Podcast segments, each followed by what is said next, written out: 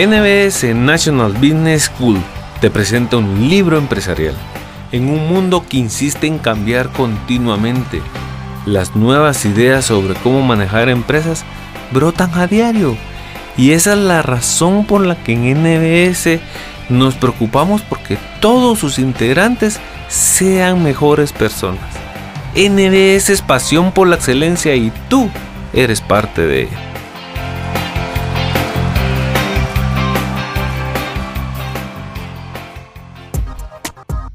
Hay cientos, probablemente miles de libros especializados en cómo gestionar proyectos. Sin embargo, no existe bibliografía específica acerca de los proyectos que acaban por derivar en desastres. Quizás se deba a que nadie le gusta hablar de sus fracasos. Como dice con ironía el autor, solo hay dos tipos de gestores de proyectos, los que se han visto envueltos en un descalabro y los que lo estarán en un futuro. El hecho es que los proyectos catastróficos están ahí y es necesario entender sus causas, disminuir el riesgo de que se produzcan y examinar qué salidas existen para que los proyectos que entran en crisis se recuperen de forma completa o parcial. El origen de los proyectos catastróficos. El primer requisito para recuperarse de los efectos de un desastre es conocer cuál fue su causa. Las causas pueden clasificarse en seis categorías. Información inadecuada, influencia de eventos externos, objetivos confusos o equivocados, tecnologías no probadas, recursos insuficientes y errores en la comunicación y en la gestión. Es importante señalar que es poco frecuente que una sola causa sea el origen de todo un naufragio, ya que en general los desastres responden a una cadena sucesiva de errores. Por ejemplo, unos objetivos poco claros pueden provocar que los recursos que se asignen no sean suficientes y que la gestión subsiguiente del proyecto no sea la óptima. La gestión de proyectos catastróficos, alternativas para evitar el fracaso de un proyecto. David Nixon, Introducción. Es muy habitual señalar como responsable a la última causa que se encuentra y la que resulta más evidente. Sin embargo, esta forma de proceder es un error más. Solucionar este factor en concreto rara vez salvará a un proyecto de despeñarse por el precipicio. Con seguridad otra crisis aparecerá más pronto de lo esperado. Información inadecuada. Este es el caso de los proyectos en los que el equipo no está al tanto de toda la información necesaria para llevar a buen término su misión. Podríamos decir que esta causa de fracaso es un riesgo inherente a toda empresa humana pues existe un límite sobre lo que se puede llegar a saber sobre un tema determinado. La gran variedad de matices relacionados con la falta de información hace que esta causa pueda incluir al resto de categorías. Eventos externos. En este apartado se incluyen aquellos factores externos que están fuera del control del equipo del proyecto y de la empresa que lo patrocina influencias políticas, cambios en la propiedad de las empresas, crisis internacionales o desastres naturales. No tener un control directo sobre ellos no quiere decir que no se pueda hacer algo al respecto. Caso de estudio. El objetivo de un proyecto en el que participamos no hace mucho. Era reorganizar la subcontratación de servicios informáticos de una empresa de servicios financieros en Estados Unidos. El problema al que se enfrentaba la compañía era un exceso de proveedores para este tipo de cuestiones, de forma que se estaban dilapidando las posibles economías de escala que se derivarían de concentrar en un solo suministrador todos los servicios informáticos. El plazo del proyecto de reorganización se estimó en seis meses y los plazos se cumplieron sin ningún problema. Sin embargo, la víspera del cambio de los antiguos proveedores al nuevo suministrador, el proyecto se paralizó. Es fácil imaginar todos los contratiempos que la cancelación en el último momento trajo consigo. La razón esgrimida por la empresa fue que las condiciones del negocio habían variado y que el proyecto no podía seguir adelante. Sin embargo, existía una causa oculta. El director de informática que había patrocinado el proyecto había dejado la empresa y su sucesor pensó que al disminuir la burocracia y con ello la estructura asociada, su departamento perdería poder. Además, en su anterior trabajo había vivido una mala experiencia con el proveedor que finalmente fue seleccionado. Por lo tanto, la causa real de este fracaso fue un cambio en la dirección de la empresa, una circunstancia totalmente fuera del control del equipo de gestión del proyecto. Objetivos confusos y equivocados. Muchos proyectos fallan porque no se definen unos objetivos claros, otros porque los objetivos que se marcan están totalmente equivocados. Caso de estudio. Este proyecto tenía como objetivo la construcción de unos contenedores para mercancías peligrosas que debían integrarse en una fábrica que en el momento de dar comienzo al proyecto se encontraba aún en construcción. Los contenedores requerían de unas dimensiones específicas y una serie de tolerancias para asegurar que los equipos automáticos que los manejarían pudieran trabajar de forma eficaz. Los contenedores se construyeron a tiempo, cumpliendo con los requisitos de tamaño y pasando todas las pruebas que se establecieron a priori. Por lo tanto, el proyecto podía considerarse un éxito. Sin embargo, cuando la fábrica terminó de construirse, se intentó alojar en su interior los contenedores, pero las dimensiones del lugar donde tenían que ser instalados eran inferiores a las de los contenedores. Hubo que elegir entre construir estos de nuevo o reformar la fábrica. Cualquiera de las dos alternativas suponía un gasto adicional enorme. Tecnologías no probadas. La utilización de tecnologías de última generación trae consigo dos tipos de riesgos.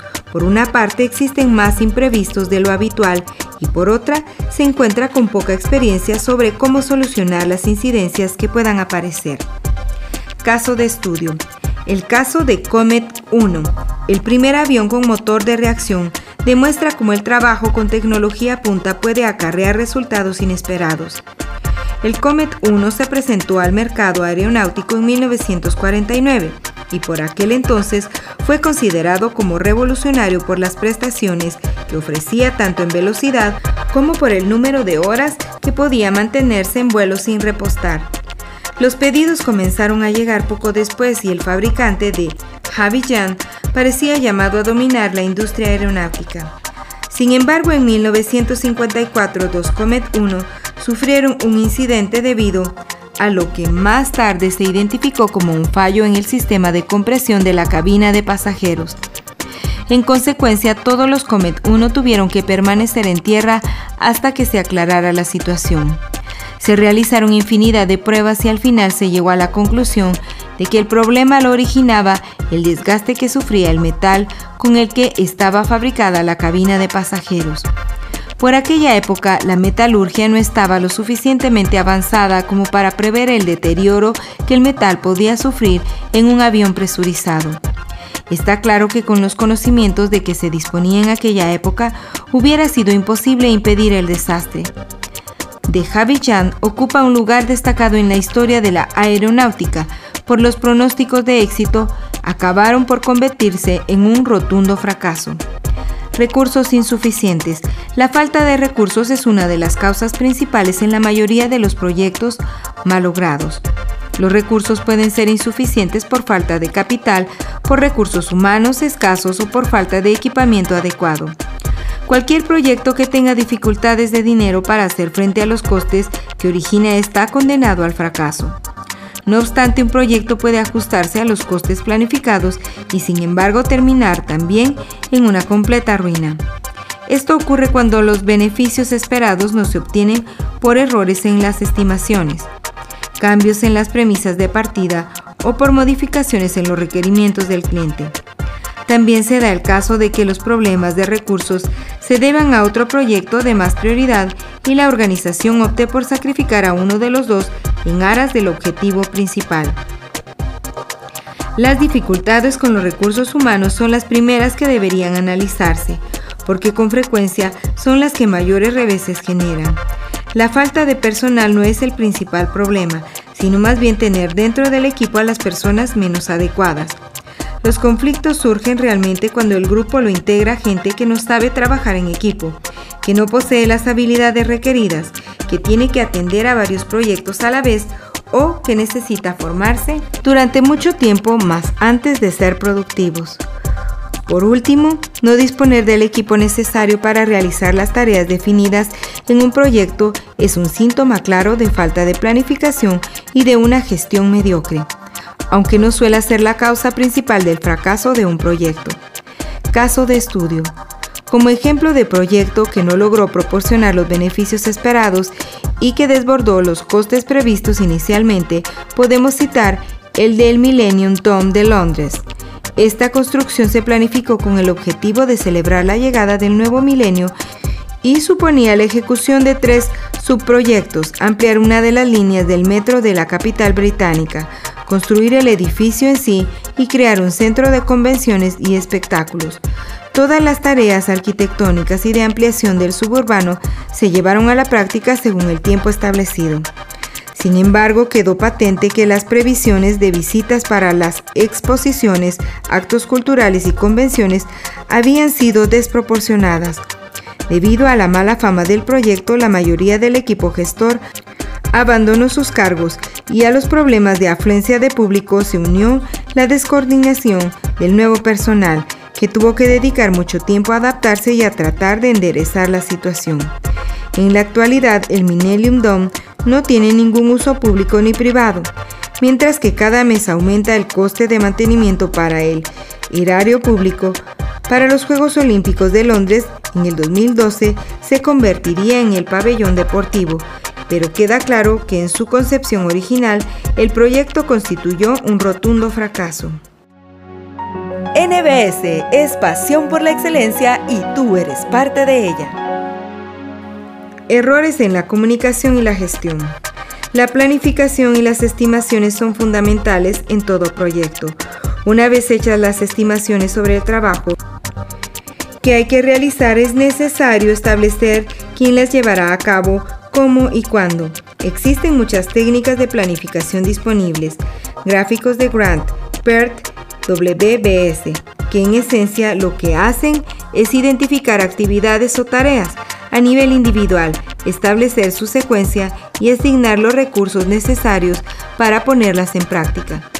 Los errores cometidos en la utilización de estas herramientas son muy frecuentes, precisamente porque la información que se introduce en ellas no suele ser casi nunca la correcta.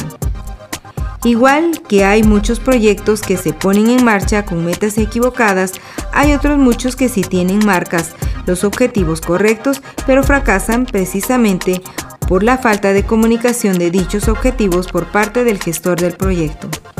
Las metas pueden ser difíciles de llevar a la práctica o suponer un reto para el que las emprende, pero siempre tienen que estar claramente definidas. De no seguirse esta regla, el trámite puede estar a la vuelta de la esquina. Una buena fórmula para saber si un objetivo está claramente definido es aplicarle el acrónimo SMART. Simple, medible, alcanzable, realista en tiempo. En 1972, Janis y Mann identificaron un fenómeno que afecta a los grupos de trabajo que aparentemente funcionan correctamente. Este patrón de comportamiento puede conducir a la toma de decisiones equivocadas y en su caso al fracaso del proyecto. La causa principal es la falta de comunicación y se da en aquellos proyectos donde el equipo mantiene una buena sintonía y disfruta con su trabajo, donde el equipo no recibe críticas del exterior, donde hay un jefe carismático y su liderazgo es seguido por todos, donde no se elaboraron planes alternativos, donde el equipo de trabajo no analiza de forma crítica sus determinaciones o donde existe mucha presión para tomar decisiones rápidas. Estos grupos de trabajo parecen estar aislados en un mundo particular, pero muy pronto las cosas pueden empezar a torcerse. Caso de estudio. En 1999, la NASA atravesó uno de sus peores momentos cuando la sonda espacial Mars Climate se perdió en su viaje hacia Marte. La causa fue que se acercó más de lo debido a la atmósfera del planeta rojo, una circunstancia para la que la sonda no estaba preparada. Este ejemplo demuestra la precisión con que las misiones espaciales tienen que ser preparadas, porque el error en la trayectoria que siguió la sonda fue tan solo de un 0,00015%. El origen del problema se debió a que uno de los equipos que planificó el viaje basó sus cálculos en libras de potencia, mientras que el grupo de trabajo que diseñó el ordenador de a bordo de la nave lo hizo en newtons. como un newton equivale a un cuarto de una libra de potencia, no se consiguieron los resultados esperados. Este error se descubrió a posteriori. Había pasado desapercibido en la fase de diseño, en todos los controles de calidad y en las pruebas previas al lanzamiento. Como se ve muy profesional y experimentado que pueda ser un equipo, no está de más revisar aquellos detalles que a simple vista puedan parecer obvios. Aunque las seis categorías descritas cubren la mayoría de los factores que pueden originar el que un proyecto se convierta en una catástrofe, existen otras causas más específicas. En particular, podemos señalar como desencadenantes del desastre el estrés del equipo de trabajo, las disputas legales y la dimensión del proyecto. Las personas que sufren de estrés término muy distinto a estar cansado o padecer sobrecarga laboral durante un periodo corto de tiempo, son menos eficientes en el desempeño de sus tareas y en los proyectos en que estas tareas están interrelacionadas, una persona que sufre de estrés puede perjudicar el desarrollo normal de todo el equipo cuando los abogados se involucran en las disputas entre un proveedor y su cliente. El desastre puede estar a punto de producirse. Esto no es porque los abogados deseen hacer daño, sino porque su función es la de proteger los intereses de sus representados y ello lleva a situaciones altamente defensivas. Cuando en la vida de un proyecto aparecen las reclamaciones porque no se ha finalizado a tiempo todo o alguna de sus fases o porque no se ha entregado el producto o servicio pactado y toman la rienda los abogados, el clima del proyecto se calienta demasiado. Las partes dejan de cooperar y cualquier decisión que quiera tomarse tiene que esperar a la aprobación de los expertos legales. En esos casos, algo que se podría haber discutido de forma informal frente a una taza de café se convierte en un espectáculo en el que participan una pleyade de directores, consejeros, abogados, etc. Los proyectos de pequeñas dimensiones y aquellos otros de mayor envergadura cuentan con sus respectivos y particulares problemas. En general se considera que los proyectos pequeños son más fáciles de manejar que los grandes y que la probabilidad de que ocurra un desastre es menor. Sin embargo, en los proyectos con cientos o miles de tareas y personas involucradas, el fallo en una de las partes no tiene por qué desestabilizar el proyecto global, pero en los proyectos pequeños, donde existen pocas personas trabajando o incluso una sola, cualquier descuido o problema personal, como una enfermedad o el cambio de empresa, pueden suponer un desastre inmediato. Después de leer el párrafo anterior, podría pensarse que resulta mucho más seguro trabajar en un proyecto de grandes dimensiones. Sin embargo, esto no es necesariamente cierto. Los dos principales enemigos de los grandes proyectos son la complejidad y la interdependencia. Cuando un proyecto supera una determinada magnitud, se vuelve tan complejo que puede no ser entendido de forma correcta. De igual similar, el nivel de relación entre los distintos componentes de un proyecto puede ser tan intrincado que hasta la resolución de un mínimo detalle pueda convertirse en una odisea. A pesar de que las causas de los desastres que se han comentado anteriormente son generalmente aceptadas por todos los autores, hay algunos puntos de vista alternativos. John Seddon considera que todas ellas son en realidad síntomas de una falta de conocimiento inevitable en toda aproximación al trabajo del equipo. Ordenó y mandó.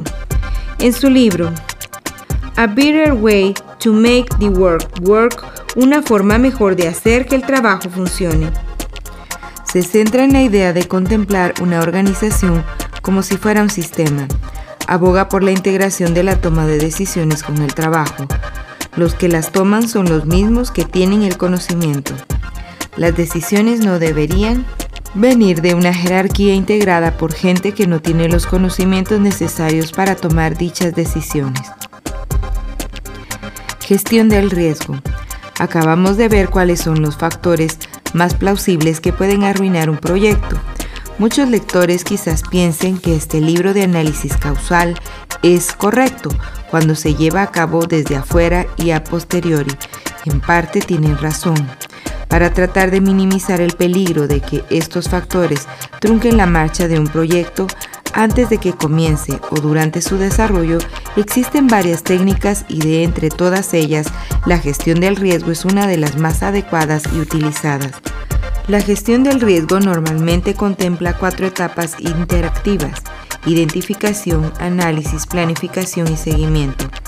En la primera etapa, la de identificación, lo importante es que cada uno de los miembros que componen el equipo del proyecto den su opinión normalmente subjetiva acerca de qué riesgos pueden afectar a la marcha del mismo, cuantificando su gravedad y la probabilidad de que ocurran. En la fase de análisis se reunirán todos los posibles riesgos identificados y se clasificarán, ahora de forma objetiva, en función de su posible impacto y probabilidad de ocurrencia. El siguiente paso es elaborar un plan para lidiar con cada uno de estos peligros. De este modo se podrán descartar que no es lo mismo que olvidar, ya que no es seguro archivar y olvidar un riesgo por pequeño que éste sea.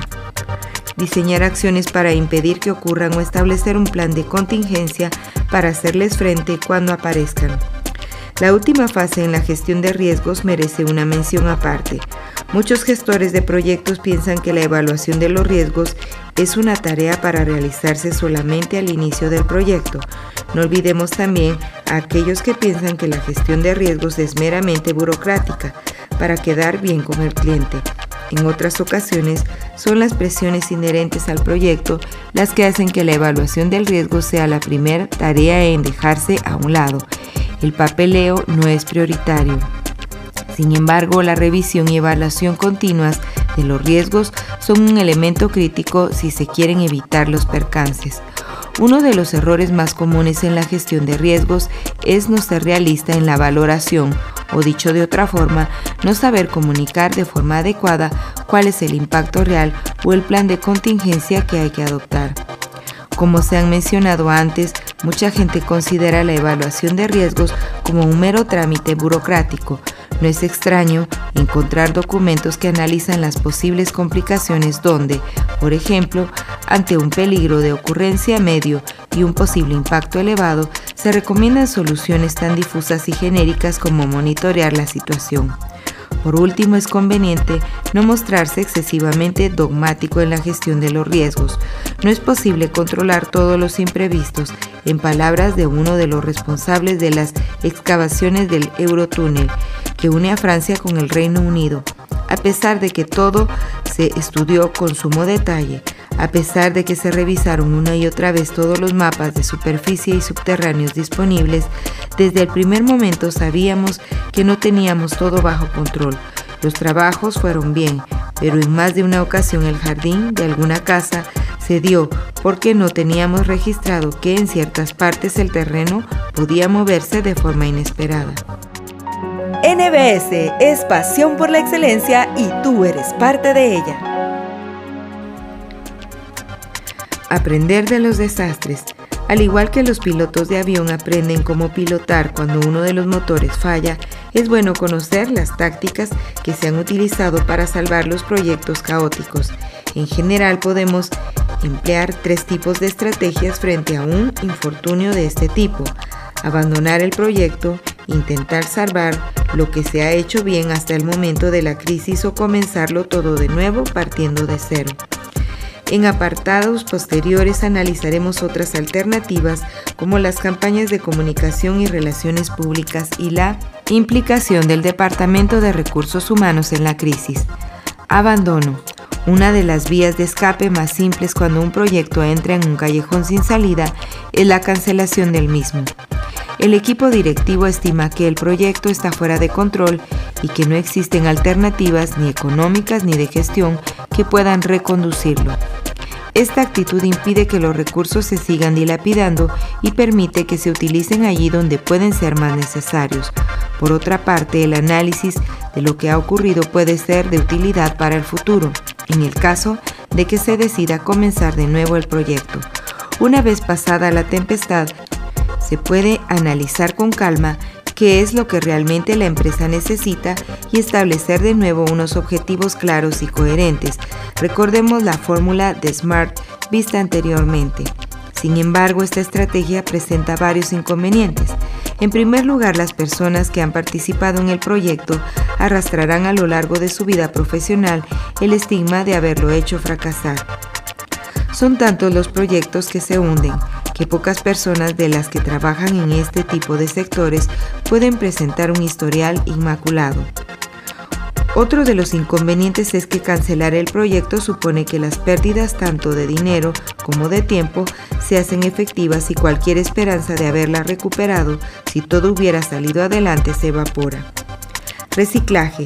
Esta estrategia intenta recuperar de las cenizas aquellos elementos del proyecto que dieron buenos resultados. De esta forma las pérdidas de dinero, tiempo y equipo se reducen. En muchas ocasiones lo que se persigue es entregar alguno de los subproyectos tal y como se habían previsto originalmente.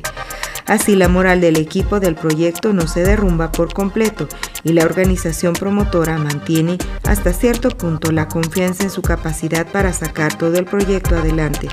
Por otra parte, la experiencia generada en la crisis puede ser capitalizada y se está en una posición más ventajosa para hacer frente a posibles nuevos inconvenientes.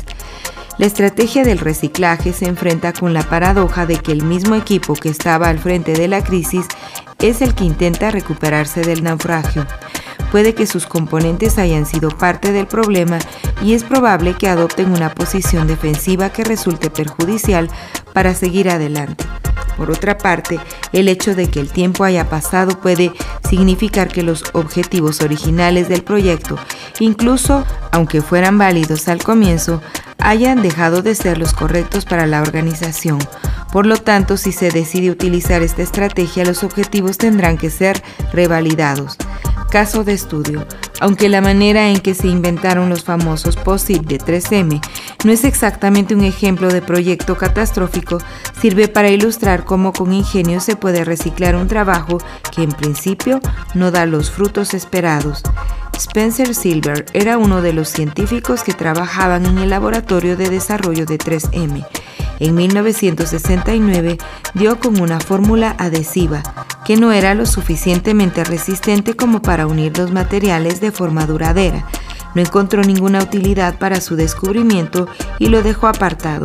Sin embargo, en 1974, Art Free, otro científico de 3M, aplicó sobre papel adhesivo de su compañero para ir marcando las partituras de música que utilizaban en el coro en el que cantaba. De un trabajo que parecía perdido surgió un invento que revolucionó el mercado del material de oficina. Comenzar de nuevo. Hay una historia irlandesa en la que una persona preguntaba cómo se puede llegar a un determinado lugar y alguien le contesta, Señor, si yo fuera usted no empezaría el camino desde aquí. Si algún lector se encuentra en medio de un proyecto en crisis, estas palabras resumirían perfectamente la situación. El empezar de nuevo el proyecto partiendo de cero fundamentalmente permite redefinir todas las actividades para que la segunda oportunidad tenga avisos de éxito. Se puede establecer un calendario, unos objetivos, unos recursos y un presupuesto más realistas, toda vez que se ha aprendido la lección anterior. El inconveniente es que todo el trabajo realizado hasta la fecha se pierde si no es posible salvar alguna parte del proyecto. Por otra parte, se requiere un tiempo para parar un proyecto y comenzar uno diferente, no solo por la nueva definición de objetivos, sino porque la asignación de recursos, tanto humanos como monetarios, puede dilatar la fecha del nuevo comienzo. Por último, hay que tener en cuenta que el coste de implementar cambios aumenta según la fase del proyecto en que se está. Por lo general, un proyecto consta de cuatro fases, análisis de requerimientos, diseño, desarrollo e implantación. Pues bien, el coste de implementar cambios o corregir errores es más del doble en la fase de implantación o arranque que cuando se establecen los requerimientos. Curiosamente, las fases de análisis de requerimientos y de diseño son, en la generalidad de los proyectos, las que más rápidamente se solventan, cuando con solo dedicarles un poco más de tiempo se podrían evitar muchos quebraderos de cabeza. NBS es pasión por la excelencia y tú eres parte de ella. Relaciones públicas. La respuesta ante un proyecto mal logrado suele ser por defecto el negar que haya ocurrido y comportarse airadamente ante cualquiera que sugiera la verdad de lo que sucedió. Por eso muchos gestores de proyecto afirman que la última cosa que desearían hacer durante un proyecto en crisis es dedicarse a las relaciones públicas. Sin embargo, en estas líneas intentaremos demostrar su utilidad como herramienta para banderear la adversidad. La principal tarea de un departamento de relaciones públicas es comunicarse con el exterior. La función de relaciones públicas suele ser desarrollada por un departamento específico mediante la contratación de los servicios de una agencia externa o estar entre los cometidos del departamento del marketing o de ventas. En cualquiera de los dos casos, lo normal es que se involucren en un proyecto que entra en crisis cuando esta circunstancia ya se ha hecho pública, lo cual suele ser demasiado tarde. La estrategia debería ser precisamente la contraria, es decir, el responsable de comunicación tendría que participar desde el principio en aquellos asuntos capaces de poner a una organización en una situación embarazosa. Adelantarse a los acontecimientos puede ser en muchos casos de vital importancia. En muchas ocasiones, sobre todo en proyectos financiados con dinero público, la atención de los medios de comunicación puede ocasionar el desastre, debido a la extrema presión que se lleva al ejercer sobre asuntos como el presupuesto o la duración de los trabajos o por la extensión de rumores sin fundamento. Por eso resulta tan esencial elaborar una estrategia de relaciones públicas y comunicación que evite sorpresas desagradables. Su contenido debe ser la planificación de qué es lo que se va a decir, quién será la persona adecuada para transmitirlo, a qué persona se dirigirá el mensaje, a las más influyentes en principio y cuándo y dónde se emitirán los comunicados. Para concluir este apartado señalaremos que cada día se hace más patente que las relaciones públicas en la esfera interna de una organización son tan necesarias como la comunicación con el mundo exterior. Al igual que ocurre en la relación con los agentes externos, cuanto antes se desarrolle una campaña de comunicación interna, mejor resultará para el proyecto, ya que luchar contra los malos entendidos o contra los rumores, interesados o no, es lo más parecido a enfrentarse con un torrente incontenible. Caso de estudio. En los Estados Unidos la marca Dasani, propiedad de Coca-Cola, ocupa el segundo lugar en el ranking de ventas de agua embotellada. Los ejecutivos de Coca-Cola quisieron extender el éxito de esta marca en Europa y eligieron el Reino Unido para construir la primera planta embotelladora, con la idea de que funcionara como cabeza de puente para conquistar todo el mercado europeo. La principal diferencia entre Dasani y otras marcas europeas como Perrier, Evian, Spa y otras es que mientras estas últimas provienen de manantiales naturales, Dasani es agua corriente del grifo. Para purificarla utilizan una tecnología desarrollada por la NASA para purificar fluidos en sus naves espaciales. El agua pasa por tres filtros para limpiar impurezas y finalmente se le aplica un proceso llamado osmosis inversa. El agua que se obtiene de este proceso es tan pura que de hecho no tiene absolutamente ningún sabor, por lo que es necesario añadirle calcio, magnesio y sales para lograr que tenga un sabor agradable. El hecho de ser agua corriente hizo que la prensa británica comenzara a interesarse por este caso quién sabe si quizás movidos por algún grupo de presión relacionado con la industria embotelladora europea. Fue tal la cobertura mediática que las autoridades sanitarias iniciaron una investigación al respecto en abril del 2004. Las conclusiones de este estudio fueron devastadoras. En algunas muestras de agua se encontraron restos de bromato por encima de los límites permitidos por la legislación vigente en este momento. Coca-Cola se dio cuenta de inmediato de que nadie iba a comprar estas botellas de agua y decidió cancelar todos sus proyectos en Europa. Es difícil saber si este fracaso se debió a un error técnico que permitió que el bromato se mezclara con el agua o a la mala publicidad que se hizo sobre la fuente original del agua. Lo que sí está claro es que los costes de la imagen para Coca-Cola fueron superiores incluso a los costes de cerrar la planta de embotellamiento. NBS es pasión por la excelencia y tú eres parte de ella. Recursos humanos.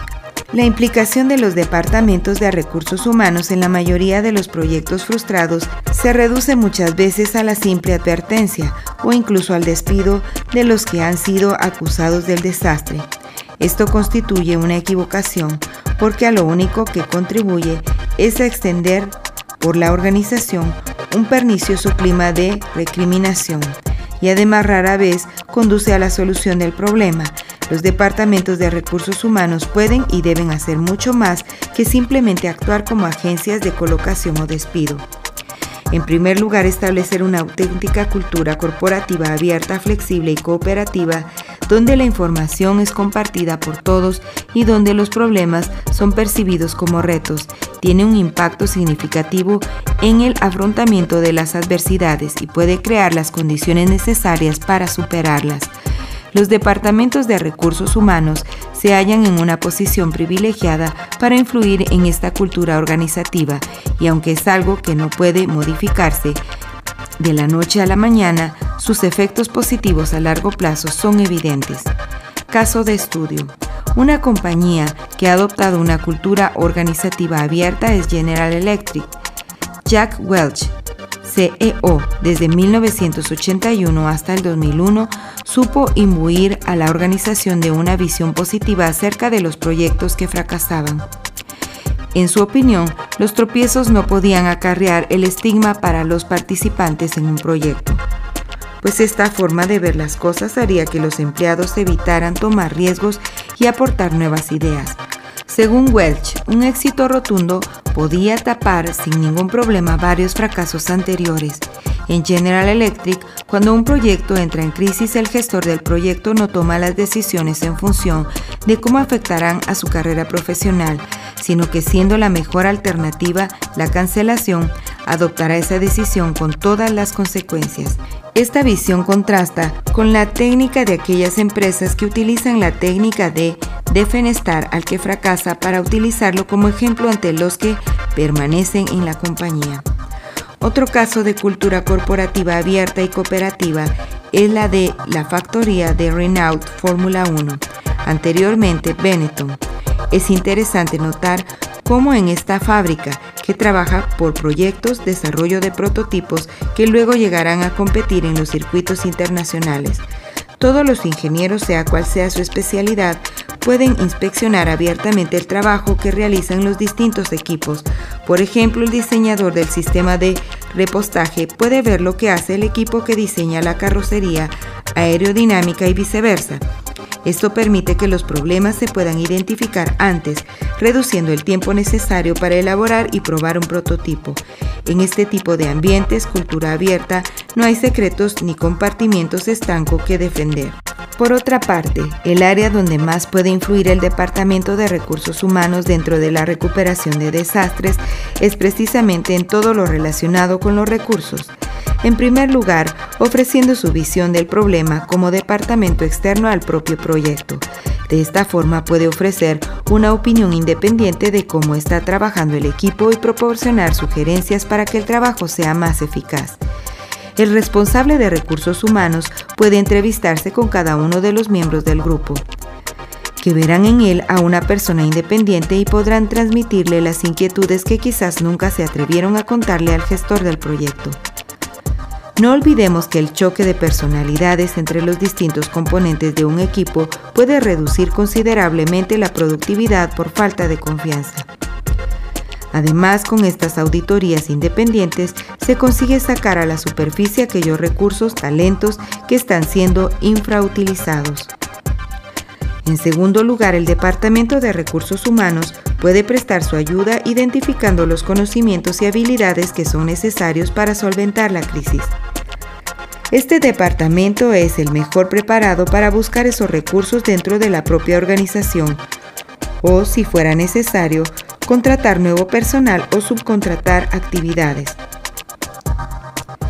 En esta búsqueda serán mucho más eficientes los especialistas de recursos humanos que el propio gestor del proyecto, puesto que tienen estandarizados todos los procedimientos de contratación de personal fijo, temporal o de trabajos externos. No obstante, los departamentos de recursos humanos han de ser realistas con el tipo de asistencia que pueden proporcionar ante un proyecto que se viene abajo. Muchas organizaciones se enfrentan con tanta competencia externa que tienen que mantener unas estructuras pequeñas para poder sobrevivir en el mercado. En esos casos, el margen de maniobra disminuye y, por ejemplo, no es factible desplazar recursos hacia el proyecto en dificultades sin poner en riesgo a otras áreas de la empresa. En estas situaciones, una de las alternativas es que el Departamento de Recursos Humanos organice ciclos de formación para los miembros del proyecto, con el fin de cubrir las lagunas que se hayan podido detectar. Esa formación será casi siempre intensiva porque seguramente el proyecto se enfrentará al problema con los plazos de entrega. Dicho esto, se han dado casos en los que simplemente sacar durante un día a los del equipo de proyectos fuera de las instalaciones y llevar a cabo una sesión de brainstorming o de reforzamiento del equipo ha significado un punto de inflexión. Otro ámbito donde el Departamento de Recursos Humanos puede prestar su ayuda es en todo lo relacionado con la motivación. Después de que las malas noticias asociadas con una catástrofe son conocidas tanto dentro como fuera de la organización, los miembros del equipo seguramente necesitarán un revulsivo para continuar con su trabajo. Es recomendable la utilización de la teoría de las expectativas desarrollada por Victor Rom en 1964. Según esta teoría, la relación entre el comportamiento de las personas en el trabajo y sus objetivos no es tan simple como parece. En su opinión, solo se puede motivar a una persona si se cumplen cuatro requisitos. Cuando hay una correlación positiva entre el esfuerzo, dependiente de las habilidades y experiencia previa de la persona, y el rendimiento, cuando el rendimiento obtenido lleva aparejada una recompensa, si la recompensa satisface una necesidad importante y cuando el deseo de seguir esa recompensa es lo suficientemente fuerte como para que el esfuerzo merezca la pena. Para concluir, señalaremos que existen otras formas en que el Departamento de Recursos Humanos puede prestar su apoyo a los proyectos en crisis, ayuda para reducir el nivel de estrés individual o colectivo del equipo, mejora de las condiciones de salud y seguridad en que se desarrolla el trabajo. En épocas de crisis, estos temas tienden a olvidarse y mejora de las condiciones físicas de trabajo, espacio, infraestructuras de comunicación, mobiliario. NBS es pasión por la excelencia y tú eres parte de ella. Conclusión. Nuestro objetivo ha sido identificar por qué se llega al desastre en el desarrollo de ciertos proyectos, así como para analizar las alternativas existentes para recuperar esos proyectos de forma completa o parcial. Las causas y las estrategias que se han planteado están basadas en experiencias reales. Sin embargo, a pesar de que aprender de la historia de los descalabros ajenos puede ayudar a evitar los propios en el futuro, las catástrofes seguirán existiendo serán los gestores de proyecto los que con audacia tendrán que minimizar sus efectos. NBS, National Business School, te da las gracias por tomarte el tiempo para escuchar este libro. Te invitamos a que apliques de buena manera cada uno de los conocimientos transmitidos, los cuales estamos seguros que transformarán tu visión empresarial y administrativa